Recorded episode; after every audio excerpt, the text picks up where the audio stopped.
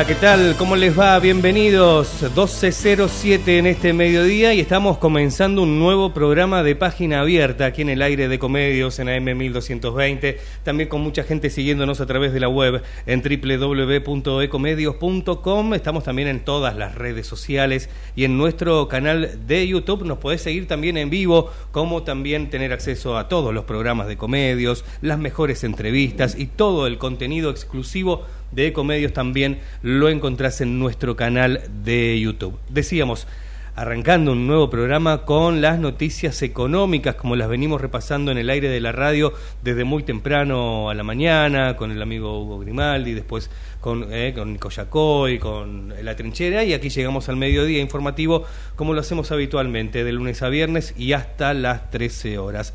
Hoy vamos a repasar eh, algunas notas Dos de ellas que tuvimos ayer con Jorge Chamorro, aquí en el aire de comedios, una con el sociólogo e investigador argentino Daniel Feirestein eh, y con Guido Agostinelli, que es el director de la Fundación para el Desarrollo Social. Las dos notas de ayer de Jorge Chamorro aquí en Ecomedios. Y vamos a repasar también algunas noticias que tienen que ver con lo que te decía al comienzo del programa, ¿no? Las noticias económicas, los anuncios. Ayer con eh, desprolijidad, desprolijidad eh, en comunicación, podríamos decir. Se esperaba que a las 5 de la tarde todos estábamos ahí atentos, esperando el anuncio de este paquete de medidas que iba a dar Luis Caputo. Un mensaje grabado, que estimamos ya lo tenían este, hecho desde temprano. Eh, se demoró, se demoró, pero no se demoró como se suelen demorar los actos a veces, que puede ser 15 minutos, media hora se demora. Dos horas. ¿Por qué? Porque tuvieron que hacer algunos ajustes, tuvieron que regrabar el mensaje, a todo esto reeditarlo también eh, con los anuncios que después todos vimos y escuchamos. Eh, el que no lo hizo en ese momento, bueno, las repercusiones también seguramente le habrán llegado. Y si no, se enterarán cuando vayan a la góndola del supermercado en algún momento. Eh, el anuncio de las medidas económicas, paquete de medidas económicas del gobierno de Javier Milei, que entre otras cosas anunció que la reducción de subsidios a servicios y transporte, uno de los tantos puntos económicos que tocó ayer Luis Caputo, esto va a regir a partir del primero de enero. Estamos hablando del subsidio a los servicios, o sea, se va a pagar más la luz, se va a pagar más el gas y se va a pagar más el transporte. ¿Cuánto? Todavía no está definido. No se habla de una quita total del subsidio, se habla de una reducción, de un recorte en los subsidios. Por lo menos así se dio a entender, y así lo da a entender también en cada una de sus salidas para hablar con la prensa, de Manuel Adorni, quien, es el vocero del nuevo presidente. Bueno, Adorni afirmó que las medidas dadas a conocer por el ministro Caputo apuntan al superávit o equilibrio de las cuentas públicas y además anticipó que se van a eliminar parcialmente las transferencias discrecionales a las provincias. Ese esquema se va a dar a conocer en los próximos días. ¿Cuánto va a ser? ¿Cuánto va a salir el boleto? Nos vamos a enterar en los próximos días y lo empezaremos a pagar con ese precio que espero eh, saberlo, que lo sepamos todos próximamente, para acomodar nuestro bolsillo a lo que se viene. Eh, en los próximos días nos vamos a enterar entonces cuál va a ser el precio que vamos a pagar los que viajamos todos los días, los que vamos al laburo. Eh, después, bueno, ya están terminando las clases, pero después los chicos en marzo empieza el periodo escolar y también este, eh, ahí se empieza a ver un, también un gran incremento en cuanto al uso del transporte público. El esquema de subsidios económicos, según lo comunicado el martes por la noche a través de la cuenta del Ministerio de Economía en Twitter, lo que ahora es X, prevé una reducción del 0,7% del Producto Bruto Interno, del PBI, en el Salón de los Pueblos Originarios, Adorni reconoció que hay una inquietud en la distribución de los subsidios entre el AMBA y el resto del país, tal como lo hizo este martes durante los anuncios el ministro de Economía Luis Caputo, por lo que asumió que se va a evaluar un cambio de esquema para dejar de subsidiar de esta forma y mejorar la equidad entre las provincias. Eh, en cuanto al transporte, la reducción de subsidios, dijo, estará enfocado en asistir a la demanda y no a la oferta, como sucede actualmente, eliminando la inequidad entre el AMBA y el interior también, en, y en energía y en los servicios de luz y gas.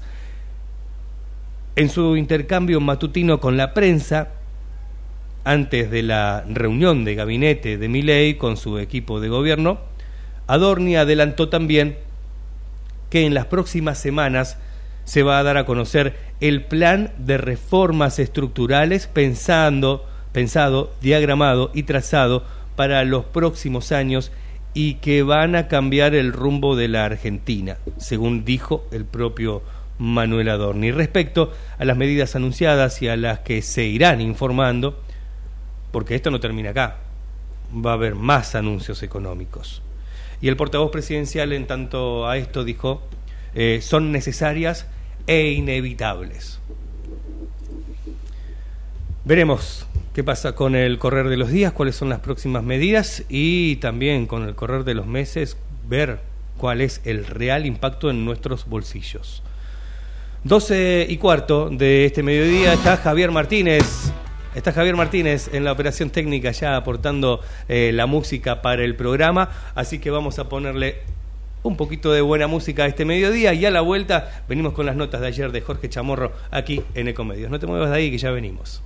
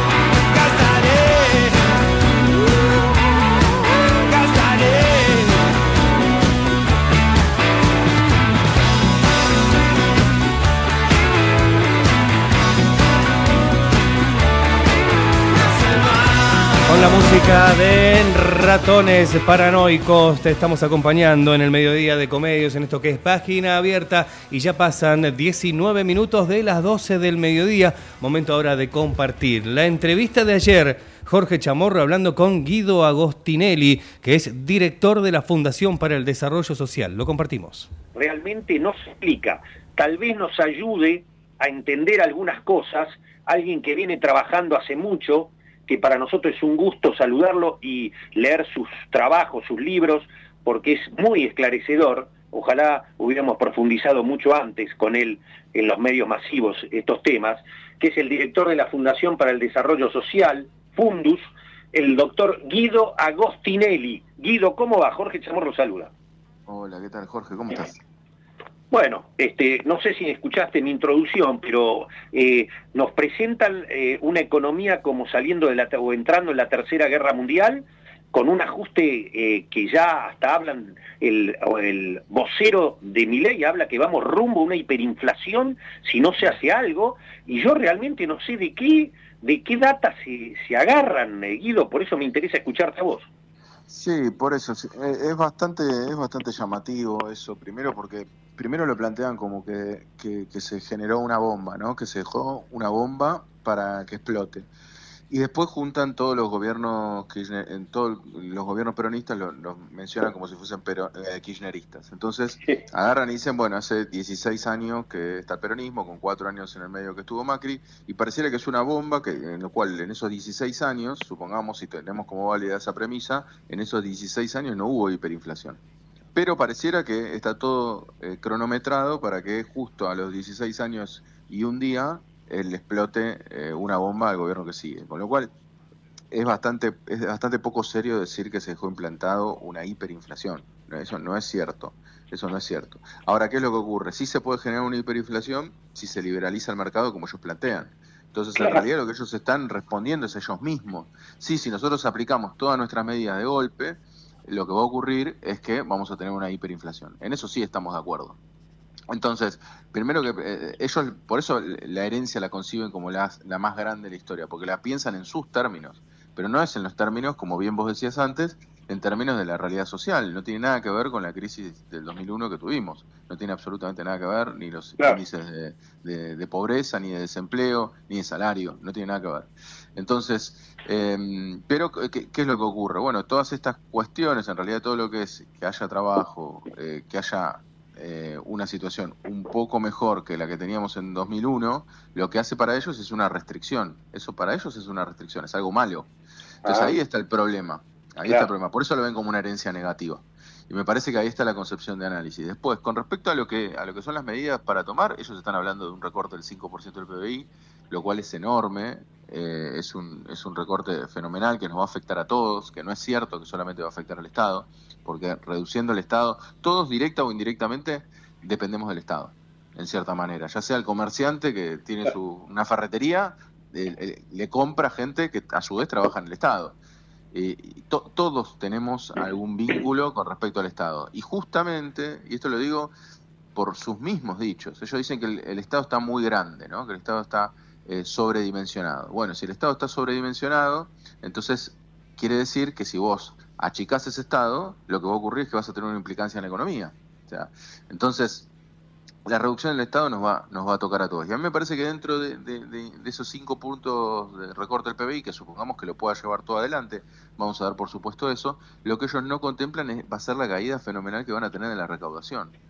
Por ende, yo pondría en duda el equilibrio fiscal que plantea mi ley sencillamente por cortar en un Excel un 5% del PBI. Porque eso te va a traer a una caída del consumo, por ende una caída de la recaudación a mí me parece que ahí va a estar eh, la cuestión y, el punto donde se puede medir en sus términos si va a ser un éxito o un fracaso, lo que plantean. Ahora, Guido, esto, eh, perdón, yo por viejo, vos por, por, por estudioso, por enjundioso, yo por viejo porque vengo, soy periodista de 1982, así que vi todas. Esta historia yo la viví ya, eh, la aprendí este, por, empíricamente, ¿viste? Mm, todos los ajustes neoliberales eh, siguen el proceso que vos describís perfectamente. caída, este, digo, recesión, inflación, que no recaudan, como eh, tienen que recaudar en pesos para pagar el endeudamiento en dólares, empiezan a tener déficit, más déficit y gasto que el que le acusaban a los gobiernos populistas, empiezan a endeudarse, no sé cómo harán esta vez, por de dónde van a rascar el endeudamiento, y después se la fugan los amigos para, para poder salir del carry trade que preparan para poder traerlos la, plata. Este, esta historia, yo no, no, entiendo cómo repetimos este, este, este círculo envenenado permanentemente, Guido. Sí, sí, de, de hecho por eso, justamente lo que mencionabas es la poca capacidad para endeudarse, para mí es un problema, digamos, en términos generales es un problema, porque bueno, ahora se está hablando de esta cuestión de poner eh, como garantía los fondos del FGS. A mí lo que me preocupa, como en toda situación, y como nos puede pasar a todos en, la vida cotidiana, es que cuando no tenés posibilidades de endeudamiento, ¿qué haces con tal de conseguir esos fondos? Eso es lo que me preocupa. Y llegar a, una situación en la cual decís, bueno, ponemos como garantía a las acciones del Fondo de Garantía de Sustentabilidad, que son tan importantes para Argentina, me parece, me parece gravísimo. Me parece gravísimo. Ojalá que no se avance en ese sentido y ojalá que las otras fuerzas políticas también hagan fuerza para que eso no ocurra. Esos instrumentos, ¿cómo funcionarían para ser atractivos para los BlackRock y compañía? Por eso, eso hay que ver en, términos legales cuáles son las instrumentaciones que se van a hacer. Claro, por eso ahí, por, ejemplo, por ejemplo en las empresas estatales, ahí se puso en un decreto que el jefe de gabinete puede puede tener eh, cierta incidencia sobre las cuestiones de, las empresas, puede privatizar, lo cual ya sabemos que eso va mm. a Congreso. O sea, todo esto hay que ver eh, finalmente cómo, cómo ocurre. Eh, pero sí, básicamente lo que hacen es usar, o lo que se, los trascendidos, lo que dijo fue que se usaban esas acciones de, de las empresas de las empresas que tienen participación en el Estado, que no son empresas estatales, que son empresas privadas, eh, que son, si no me equivoco, 47 empresas privadas las cuales tiene acciones el Estado argentino, porque era el, fondo de, de, claro, de, los claro, de la CFJP, el histórico de la CFJP, y de esta manera eso se, puede, se podría poner como garantía para obtener un préstamo en el instrumento que uno quiera, ¿no? Pero alguien te podría prestar teniendo eso como garantía. Lo cual no sería un mal negocio para, para alguien. El tema es que dentro de esas acciones justamente están todas las jubilaciones eh, de los argentinos. Eh, el fondo de garantía, de hecho, en estos últimos años creció bastante, o sea que tuvo una, una buena gestión de ese fondo de garantía. Pero bueno, hay que ver eh, qué va a pasar en función de esto. Así que yo creo que esas son las cosas que, que nos debemos preocupar, ¿no? Tanto en las privatizaciones como en, este, en esta clase de manejos, eh, que son las que, las que pueden traer, eh, digamos, consecuencias que perduran en el tiempo. Eso es lo que me parece lo, más grave, ¿no? Después, desde ya es grave el recorte del gasto público. Eso te iba a preguntar, ¿en qué medida mantener el mismo presupuesto del año pasado va a significar de alguna manera un detraimiento en, sueldos, jubilaciones, etcétera. No, es un desastre. Sí, sí, sí, es un desastre. O sea, lo que tenemos que pensar es que si se está hablando de arriba de un 200% de inflación para el año que viene, según las estimaciones que, que hacen, que eso para mí también es, eh, es un poco difícil dar números hoy de cuánto va a ser porque tenemos que saber las medidas.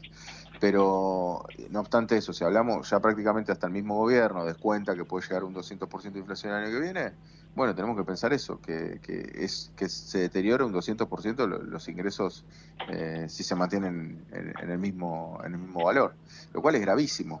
Eh, por eso yo vería las medidas, porque sé que hubo trascendidos hablando acerca, por ejemplo, del presupuesto universitario que se mantendría tal cual, o sea, el mismo valor, por ende se deterioraría un 200%, lo cual es, un, eh, digamos, es muchísimo.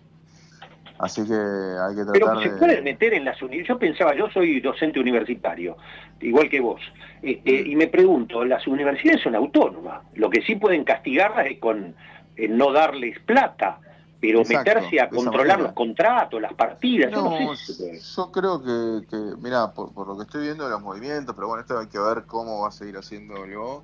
A mí me parece que, que por lo que se está viendo hay más un desgaste a nivel presupuestario que que los controles que van a ser puntual de cada lugar. A mí me parece que finalmente va a ser así. Eh, y, bueno, si la partida presupuestaria para su universidad es la misma del año pasado, va a ser un desastre. O sea, eh, lo cual habría ahí que repensar, por eso digo, de confirmarse, lo que hay que pensar ahí es lo que ellos siempre siempre se manifestó desde, ese lugar, que los querían, ¿no? Eh, poco capacitados, poco educados y demás, y después un recorte a la educación eh, es, prácticamente en lo que hay consenso, ¿no? Hasta el FMI no sugiere ni un recorte ni en salud ni en educación. Las corrientes más ortodoxas, eh, vos pensás el consenso de Washington, el consenso de Washington en esos 10 puntos hablaba de recorte del gasto menos en educación y salud. Ah, siempre fueron los sectores que no se tocaban. Mirá, vos, le costó el puesto a López Murphy con la coordinadora radical en su propio gobierno. Por eso, por eso. Entonces a mí me parece que, que si se toca el tema de educación, me parece un tema muy, muy arriesgado eh, para él y aparte muy nocivo en largo plazo. Acordémonos que la educación no es una cosa que, se deteriora, se ve instantáneamente, sino que eh, trae consecuencias en las generaciones futuras. Guido, no sé si tenés tiempo para una pregunta más, no sé cómo estás, sé que estás muy ocupado. Sí, sí, sí. ¿Te queda una más? Sí, sí, claro. Bueno, eh, yo te, ¿qué le decís al que nos escuche del otro lado que con todo derecho, democráticamente, tiene esperanza en mi ley, está harto de la política, está harto de, la política tradicional, de lo que considera la casta, ese fue, lo hemos hablado antes, fue un buen punto de mi ley en ese sentido, y cree que no le va a tocar. ¿Vos qué le decís a ese trabajador que tiene esperanza? ¿Qué puede pasar? No, mira, primero, primero con ley yo, yo conservaría las esperanzas hasta, hasta ver eh, las medidas puntuales que, va a hacer. ¿Por qué? Porque él tiene una historia, dicho por él mismo, de mucha fluctuación en su, en su ideología. Él no es libertario desde, desde hace mucho tiempo. Eh, no me acuerdo ahora, justo el otro día leí una nota al respecto que hablaba de que creo que en el 2013 él dice que hace un cambio de pensamiento, antes tenía otro pensamiento, después a partir de ahora pareciera que no está aplicando medidas eh, libertarias, sino medidas más de, lo que sería un macrismo 2.0, vamos a decirlo de alguna manera. Eh, así que me parece que se puede, eh, hasta que no estén las medidas, uno puede guardar un poco de esperanza, digo. quizás sea un poco más pragmático y, y demás. pero sin lugar a dudas, si son medidas de ajuste, más allá de que sean libertarias o no, van a ser medidas que nos van a afectar a todos, sin lugar a dudas porque la demanda agregada, o sea, la demanda de todos los bienes de la economía, eh, nos incide a todos, a todos, directa o indirectamente. Entonces, eh, que, se toque a los estatales, que se toquen las partidas universitarias, que se devalúe, son cuestiones que eh, nos afectan a todos en el, poder adquisitivo.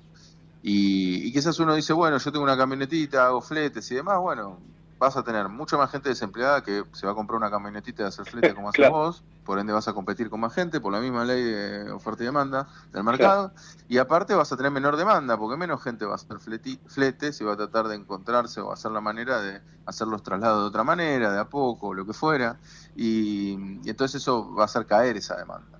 Así que me parece que nos va a afectar a todos la última, Guido, técnicamente esto de que la inflación y la hiper que se puede dar es por culpa de la emisión de hace dos años o 18 meses del gobierno anterior, ¿resiste? No, a ver, sin lugar a dudas, cuando vos emitís más, eso es una premisa de toma de los libertarios que como premisa inicial es cierta. O sea, la ley de oferta y demanda, ¿no? Si vos emitís más de lo que de, lo que se te demanda de dinero, está generando una tensión con los precios. Yo lo que no estoy de acuerdo con los libertarios es que no digo que si vos aumentás un 10% la base monetaria vas a, tener un 10% de aumento de precios. Yo lo que, lo que creo y lo que muestra la evidencia en las series históricas es que vos cuando aumentás la emisión monetaria generás una mayor tensión en los precios.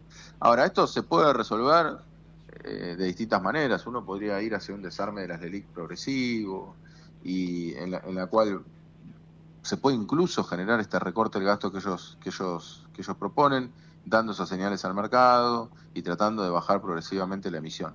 Eh, no es cierto que con esta emisión sí o sí terminase en una hiperinflación. Imagínense que del otro lado estaba eh, el otro candidato que era ministro de Economía, que no iba a querer autogenerarse una hiperinflación. Claro. Porque si no, ¿cómo iba a tener el gobierno eh, el mismo incluso? O sea que no es cierto, la hiperinflación se genera si vos liberalizas todo. Y ellos en parte algo de eso lo saben porque están diciendo que no van a sacar el cepo inicialmente. Eh, y eso me parece una medida acertada. El cepo no lo puedes sacar instantáneamente porque, porque ahí sí se te pueden descontrolar los precios. O sea, si el dólar empieza a subir, empieza la carrera entre dólar y precios y no termina nunca. El tema que no o, termina, pero, pero termina mal. Salvo que tengan el as en la manga de que consigan varios miles de millones, este, eh, es cierto que varía de 3 mil millones a 30 mil, pero si tienen ese as puede ser que puedan lograr alguna estabilización, pero si no consiguen dólares, yo no me pregunto cómo lo van a hacer. Yo lo dudo también consiguiendo esa cantidad de dólares, primero porque a mi modo de ver, eh, estos gobiernos cometen varias torpezas en estas cuestiones. Por ejemplo, uno podría decir, bueno, vamos a tener, como decía Massa, ¿no? Vamos a tener un buen año en términos de exportaciones, en términos de vaca muerta, eh, en fin, eh, una serie de inversiones o, cuestiones que uno ve que, que, el año 2024 va a ser un año bueno en cuanto a los dólares. Eh, ¿no? en cuanto al ingreso de dólares con respecto a la salida. Ahora, ¿qué es lo que pasa? Que después uno ve las medidas que toman en ese sentido, como pasó durante el macrismo. De golpe te van a decir, bueno, ok, vos podés traer los dólares en 180 días. O sea, tienen una desconexión de lo que son las necesidades, eh, que vos dirías, che, la verdad que, van, a, van a haber más dólares de, los que, de los que hubo en el año 2023 y que en el año 2022. Buenísimo, está bien, pero de golpe les decís que lo podés liquidar cuando querés, entonces no terminan entrando. Entonces, e, ese es el problema que tiene, que, tiene a mi entender esta lógica y estos mismos, Caputo, todos los mismos, eh, los mismos economistas que, piensan esta cuestión de que dar mayores facilidades al capital automáticamente se trasladan que vengan más capitales. Eso no ocurre, la Argentina es un país complejo, la Argentina es un país en el cual, aparte los inversores saben que la, dinámica política es compleja, que hay, que hay partidos que, saben que no tienen mayoría en el Parlamento, el, el gobierno. Entonces, no, es que tampoco es tan sencillo como decir, bueno, eh, liberalizo todo y se soluciona, porque no, no ocurre. Claro. No ocurre nunca. Claro, no, no, es un viva la pepa, porque aparte, eh, vos que sos un conocedor de esto, ¿qué grupo inversor serio se va a meter en algo, en una privatización, en algo, por un decreto de necesidad de urgencia? Nadie. Claro, correcto. Sí, sí, sí, tal, cual, por eso. Es, es necesario que, que, se den ciertos consensos. Me parece que eso Milei lo sabe y por eso ha tenido gestos eh, buenos para con el, con el peronismo. Eh, bueno, el ataque que sufrió Grabois me parece que está bien que lo haya repudiado. No está entrando en una confrontación. Pareciera que no va a haber persecución política. Pareciera que no va a haber persecución política. Hay que ver después cuando las cosas eh, se, se, tensen un poco más. Pero me parece que en ese sentido él, él, es consciente y de hecho dijo que los que se querían quedar que se queden. O sea, está, está manejándose bien en esos términos, me parece, porque sabe que la cuestión eh, va a requerir de, consensos. No es sencilla. Guido, siempre un placer y muy importante escucharte. ¿eh? Gracias por atender. Gracias a vos. Un abrazo. El economista Guido Agostinelli, ¿eh? el director de la Fundación para el Desarrollo Social, Fundus,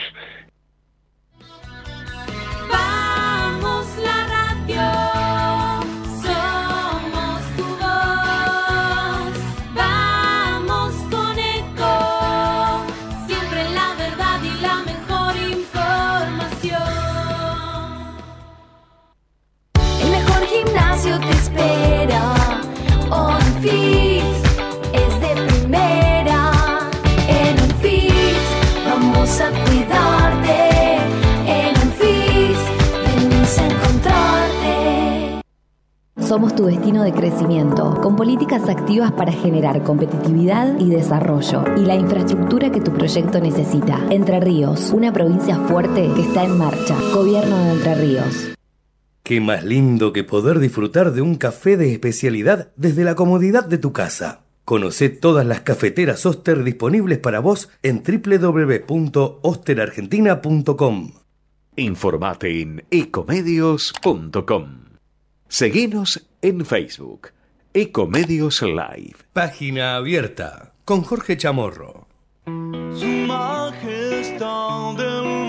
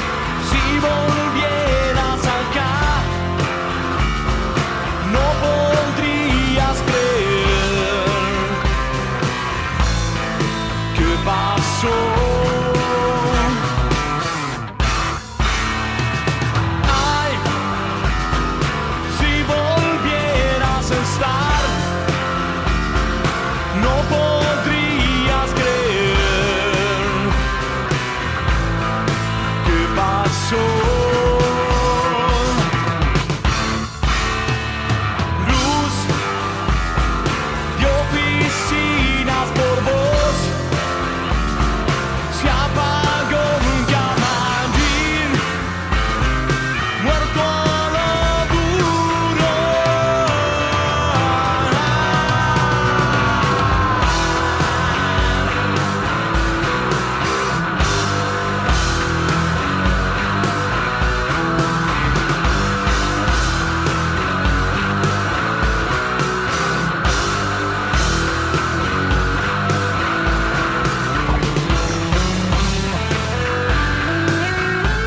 20 minutos no se paran de la hora 13 y estábamos escuchando a Divididos en el aire de Comedios en AM 1220 gracias a la puesta en el aire de Javier Martínez, nuestro operador en este mediodía. Y para seguir repasando las notas con eh, Jorge Chamorro en el día de ayer, Jorge habló con Guido Agostinelli, lo escuchamos hace un ratito aquí en Ecomedios, y también diálogo con Daniel Feierstein, que es sociólogo e investigador argentino a compartir la nota de ayer. el gran gusto de saludar al sociólogo, al doctor en ciencias sociales, investigador del CONICET, autor, ensayista de varios libros, Daniel Feierstein, a quien es un gusto saludar. Daniel, ¿cómo va? Jorge Chamorro. ¿Cómo estás, Penilla? Bueno, este, eh, yo estoy muy este, expectante en el sentido de quiero ver cómo sigue esta película. Por eso me gustaría un primer análisis tuyo. Para mí hay, un, hay algo bastante icónico, que yo no lo viví nunca, que un gobierno empiece asegurando sangre, sudor y lágrimas sin que haya una guerra, y que eh, parte del pueblo, a, muchos de ellos humildes que se veía el domingo en la plaza, lo aplaudan y lo vivan cuando le está diciendo que va a haber un ajuste fenomenal. ¿Eso tiene explicación? Creo que sí, que tiene explicación. Lo que pasa es que es, como decís, preocupante, más allá de que compartimos la sensación. ¿no? Por un lado hay una, actitud expectante a, a ver, bueno, cómo se va a traducir eh, esos anuncios tanto en campaña electoral como en el discurso de Asunción, cómo se van a traducir en medidas económicas concretas, pero yo diría que hay también un, un elemento de, de, profunda preocupación en relación a lo que yo calificaría cuando vos decís si eso tiene explicación, creo que sí tiene explicación en una profunda derrota cultural, esto es que es una derrota previa a una derrota política. Y me refiero a derrota cultural en términos de los modos en que nos explicamos la realidad. Entonces producto de un montón de problemas que tenemos que revisar creo que todo lo que han sido tanto las prácticas políticas como los discursos y las explicaciones de la realidad de todo el amplio campo del progresismo digo en sentido muy amplio no solamente el último oficialismo del gobierno, sino ya que es mucho más amplio, me parece que ha tenido un montón de problemas que habilitaron eh, bueno, una serie de transformaciones en el de concebir la realidad y por decirte algunos, que es lo que mencionabas, bueno, la concepción de que la culpa de nuestro sufrimiento radica en quienes están al lado nuestro sufriendo, entonces que tengas eh, trabajadores informales que vean como enemigo al trabajador formal, o trabajadores del sector privado que vengan como enemigo al trabajador estatal, o el conjunto de trabajadores viendo como enemigo a eh, quien se cayó del sistema y termina siendo beneficiario de un plan social, y todo eso oscureciendo la responsabilidad de aquellos jugadores de divisas, evasores compulsivos, narcotraficantes, digo, una cantidad de eh, facciones que son las que han consolidado su poder económico y que están como afuera del escenario cuando el, conflicto se da entre distintos estratos de los que estamos mal, digamos. Entonces me parece que esta es una de las derrotas más profundas y que bueno, hay que comenzar a construir la, la historia de cómo se fue dando para intentar avanzar en revertirla. Qué interesante. Ahora, Daniel, ¿en qué grado en esta derrota cultural hoy por hoy está eh, es responsable los medios de información masiva o eso ya es viejo? A ver, yo no no lo pongo en, términos de culpa en este sentido. Me parece que a veces con la, insistencia en los medios de comunicación, que no es que no tengan ningún rol, tienen un rol importante, pero lo han tenido siempre, uno pierde de vista eh, aquellos núcleos importantes de verdad que radican en muchos de estos nuevos planteos. Esto es, un medio puede ser efectivo cuando dice algo que conecta con lo que le pasa a la población. Entonces, bueno, es cierto que si lo bombardea todo el día, eso va a generar un efecto determinado, pero tiene que encontrarse con una disposición de la escucha. Entonces, me parece que el riesgo de poner todo en los medios o en las redes sociales me suena a cuando nuestros abuelos ponían este, la responsabilidad de todo el mal en el rock, eh, en, el pismo o en las nuevas olas, digo, esta cosa que cuando aparece algo nuevo y entonces esto parece que tiene la culpa de todo y generalmente la realidad sociopolítica es más compleja, entonces eh, me parece muy muy en clave de excusa, no porque lo esté minimizando, eh, digo, tiene su rol, pero es como las características de un partido, es una variable de la realidad. Los medios están concentrados desde hace mucho tiempo que están concentrados y siempre tienden a articularse con algunos intereses hegemónicos. La pregunta bueno, ¿qué hacen todos los otros actores en ese escenario? ¿no? Y me parece que es más productivo preguntarnos por lo que hacemos nosotros o el resto de actores porque son cosas que podemos transformar con mayor facilidad que la concentración mediática. Es decir, eh, sería también el otro componente, vos mismo decís, no hay que subestimar lo de los medios, pero no, no ponerlo en el eje principal únicamente.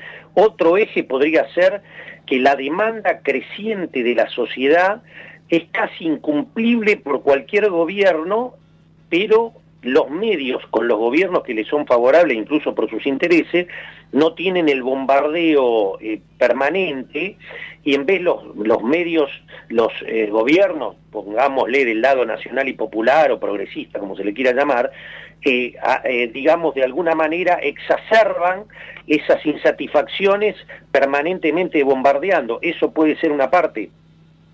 No solo, yo te diría que es más profundo, Jorge, en el sentido de decir no es solo mediático, me parece que los gobiernos de los últimos años no le han resuelto la situación ni a los sectores que antiguamente representaban, esto es, los trabajadores formales que han visto destruido su salario desde hace seis o siete años, sino más, y tampoco han incorporado en sus políticas a todo el creciente campo de trabajadores informales que tiene una destrucción desde hace más tiempo y mucho más profunda.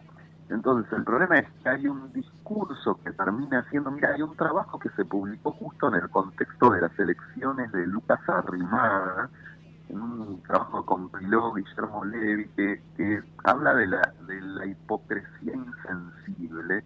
Es muy duro, pero me parece muy profundo en términos de decir que el odio y el enojo que se ha construido en muchos sectores de la población tiene que ver con la impotencia que genera la hipocresía, que te digan, por darte un ejemplo, no, no vamos a pagar la deuda que contrajo el gobierno de Macri con el hambre del pueblo para después firmar un acuerdo que implica que la deuda que contrajo el gobierno de Macri se paga con el hambre del pueblo. Eh, o esto, el Estado está para poder garantizar sus derechos y luego ver cómo esos mismos derechos van siendo destruidos en algunos casos desde hace muchos años. Digo, dos cuestiones centrales, la educación pública la salud pública, están en un estado de degradación y destrucción permanente eh, que casi no ha tenido eh, momentos importantes de resurgimiento. Entonces, digo, hay un montón de esos elementos donde hay un discurso que no se condice con la acción y eso genera mucha impotencia y creo que explica que haya como una decisión de decir, bueno, eh, por lo menos, eh, que es lo que tiene que ver con este discurso de asunción de mi ley, ¿no? Una percepción de por lo menos nos dicen la verdad, digamos, ¿no? Entonces, eh, no hay ninguna promesa de nada, eh, lo que se promete es sufrimiento, destrucción, este, mayor degradación, pero en algún punto termina siendo preferible una situación que de todos modos estaba produciendo eso, pero con un discurso hipócrita donde parecía que había una promesa de otra cosa que no se que no se efectivizaba, ¿no? Incluso una de las últimas declaraciones del expresidente, que es muy preocupante ante el aumento de la pobreza, planteando que debe ser porque se mide mal o porque la gente no termina de declarar sus ingresos, eh, formas de, de disfrazar una realidad que generan, esto digo, ¿no? Como mucha impotencia en un sentido, y esa impotencia, ahora sí, agregó lo que decía, bombardeada, utilizada, por supuesto, por un conjunto de periodistas o de medios, termina siendo reconducida al enojo, al odio, a la búsqueda del enemigo en el que tenemos al lado. Qué interesante, qué interesante el tema de la hipocresía. Sí, lo voy a leer bien ese trabajo porque eh, lo recoge uno en familiares, parientes y amigos, ¿no? Y cuando uno empieza a querer explicarte, te contestan con un odio como diciendo, pero vos te crees eso, mentiroso. Hay, un, hay una carga ahí muy, muy particular. Y entonces te pregunto, de acuerdo a la lógica de un sociólogo y un investigador, ¿cuánto tiempo, si el ajuste es brutal, como se, incluso se amenaza, cuánto tiempo el, parte de ese mismo votante que está esperanzado puede perder ese apoyo e inclusive ser eh, alguno de los que salga a protestar contra ese ajuste. Es que eso es imposible de saber, Jorge, porque es lo que digo, depende de cómo comencemos a reexplicarnos la realidad y eso puede llevar seis meses o puede llevar seis años o puede llevar diez años me parece que requiere, por eso, primero poder desarmar que cualquier discurso opositor a un gobierno que va a implementar un ajuste debe cambiar un montón de cosas, entre ellas abandonar esa hipocresía, digamos. Entonces, me parece, por ejemplo, por parte de la militancia política hay una necesidad enorme de austeridad, de esta lógica de ostentación de muchos funcionarios o representantes políticos de partidos que se reivindican populares es un elemento de profunda hipocresía, digamos, y en ese sentido se conecta con esa sensación de engaño, de odio. Entonces, hay algo que es muy difícil de mencionar, por eso me preocupa a los que ya tienen todo claro en cinco minutos, cuántos días va a durar, eh, qué tipo de, resistencia se va a dar. Es imposible saberlo, primero porque ni siquiera sabemos qué tan duras van a ser las medidas, es lo que estamos esperando expectante. Bueno, eh, un ajuste de qué magnitud va sí, a sí, claro.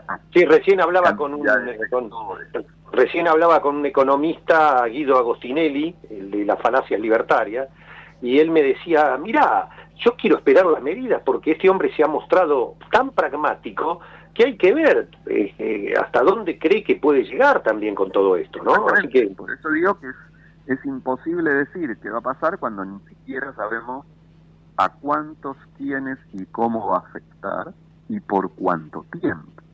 Porque este es el tema, o sea, si hay o no una política de recomposición o, si va a ser un ajuste permanente. Entonces digo, bueno, eh, todo esto son montones de variables que no tenemos y aún si lo supiéramos, entonces aún si tuviéramos claro, espero que lo tengamos en el curso de esta semana, qué tipo de medidas son, a quiénes van a afectar, eh, con qué nivel de dureza, eh, bueno, habrá que ver cómo va reaccionando los distintos sectores sociales ante esa medida y creo que no en modo alguno eh, planificable cómo esto va a ser, digamos, va a ser. Por eso necesitamos más escuchar, aprender, pensar, parar un poco la pelota, que, querer tener siempre eh, el día siguiente a los hechos ya ya la posta y la explicación de, cómo va a seguir. A mí me sorprende mucho lo que decía, yo había procesos que venía viendo hace varios años. Sí, sí, sí, a mí me lo contaste hace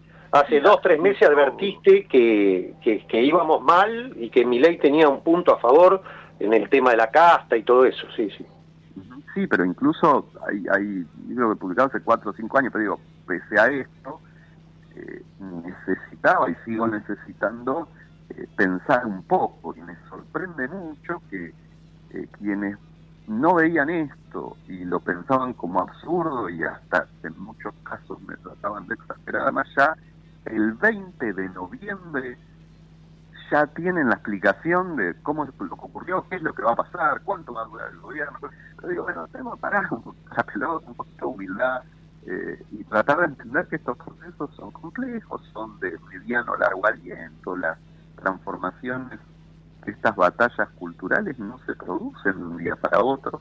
Esto se ha venido incubando desde hace muchos años. Que haya cobrado emergencia con mi ley, bueno, sí, tuvo que ver con la circunstancia muy específica, pero había un terreno abierto para alguna iniciativa de esas características podían haber usufructuado otros, desde Gómez Centurión en su momento, que aparece en 2019, hasta la propia Patricia Bullrich, eh, había varios intentando eh, conducir este, este estado de ánimo es producto de esas transformaciones en, nuestra percepción de la realidad que llevan bastantes años y que si no empezamos a ver y tratar de revertir, bueno, es esto, la, la idea de cuánto va a durar la hegemonía de este momento político, bueno, si eso no se empieza a revertir, va a durar mucho.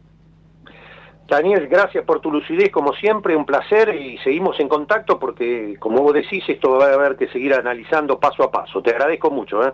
No, por favor, gracias a vos. Muy bien, el doctor en ciencias sociales, ensayista, autor de numerosos libros, eh, investigador del CONICET, eh, Daniel Felenstein, eh, me parece que muy, muy interesante lo que ha dicho Felenstein. Este, hay que esperar, habrá que ver, la batalla cultural está perdida claramente, eh, pero este, habrá que ver qué pasos se van dando y cómo se va respondiendo a eso.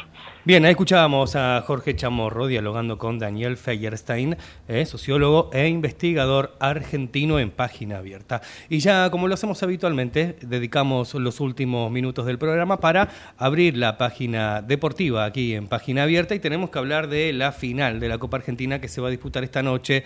Estudiantes de La Plata y Defensa y Justicia van a buscar quedarse por primera vez en su historia con la Copa Argentina del fútbol cuando se enfrenten en la final, que además premiará al campeón con la clasificación a la Copa Libertadores de 2024. El partido se va a jugar hoy a las 21.10 en el Estadio Ciudad de Lanús, contará con el arbitraje de Nicolás Ramírez y la televisación estará a cargo de la señal de Teisa Sport. Tanto el pincha como el halcón eh, del partido bonaerense de Florencio Varela harán su debut en el partido decisivo del torneo integrador cuyo campeón vigentes es, recordemos, Patronato equipo que se impuso 1 a 0 ante Talleres de Córdoba en la final de la edición pasada. El camino del equipo platense hasta llegar al choque definitivo tuvo el siguiente recorrido, 3 a 0 ante Independiente de Chivilcoy, 1 a 0 a All Boys, 1 a 1, 3 a 1 por penales frente a Independiente, 2 a 0 contra Huracán y 3 a 2 frente a Boca Juniors. Entonces, hoy a partir de las 21.10 empieza el partido que va a definir al campeón de la Copa Argentina en este 2023. Hablamos cortito de Boca y River. En Boca mm, se va a elecciones finalmente, va a ser el domingo. Andrés Ibarra confirmó su participación tras el fallo judicial. La Cámara de Apelaciones revocó la medida cautelar dictada por la jueza Alejandra Brevalla y que había suspendido, recordemos, las elecciones a pedido de la oposición encabezada por Ibarra y Macri por supuestas irregularidades en el padrón. Nos cruzamos de la vereda de enfrente y hablamos de River. Ayer habló Brito El futuro de De Michelis no está en revisión. Jorge Brito también explicó, sabíamos que la sucesión de Marcelo Gallardo iba a ser difícil, como lo fue la de Ramón Díaz, pero cuando asumió De Michelis, a pocos meses logró salir campeón y nos decían cómo la habíamos pegado con la elección, defendiendo al actual técnico de River Plate, Martín de Michelis, la palabra del presidente de River. Llegamos al final, ya a la hora 13, aquí en Ecomedios, en página abierta. Saludar a todos ustedes, por supuesto, por el acompañamiento de cada mediodía, a Javier Martínez en la operación técnica y decirle a todos ustedes que nos reencontramos mañana a las 12, como siempre, aquí en Ecomedios para hacer página abierta. Chau, hasta mañana.